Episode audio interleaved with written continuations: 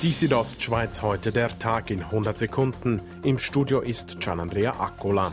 Die Corona-Krise macht der Tourismusbranche schwer zu schaffen, auch in Graubünden. Doch den Tourismuskanton Graubünden könnte die Krise mittelfristig möglicherweise weniger hart treffen als andere Regionen, vermutet Andreas Zöllig, der Präsident von Hotellerie Suisse, in der Sonntagszeitung.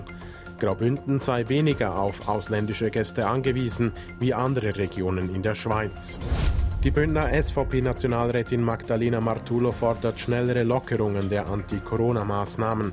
Der Bundesrat habe zu spät begonnen, den Ausstieg aus dem Stillstand zu planen, sagt sie in einem Interview mit der Sonntagszeitung. Der wirtschaftliche Schaden dürfe nicht noch größer werden. Geschäfte sollen deshalb so bald wie möglich wieder öffnen dürfen. Die Zahl der Coronavirus-Infektionen in der Schweiz hat erneut zugenommen. Bis zum Sonntag gab es nach Angaben des Bundesamtes für Gesundheit 25.300 bestätigte Fälle. Das waren 400 mehr als noch am Vortag. Papst Franziskus hat die üblicherweise große Ostermesse wegen der Corona-Krise in ganz kleinem Rahmen gefeiert.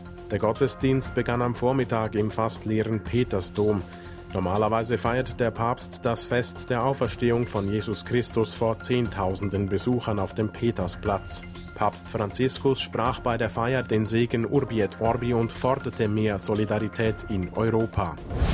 Die Südostschweiz heute der Tag in 100 Sekunden, auch als Podcast erhältlich.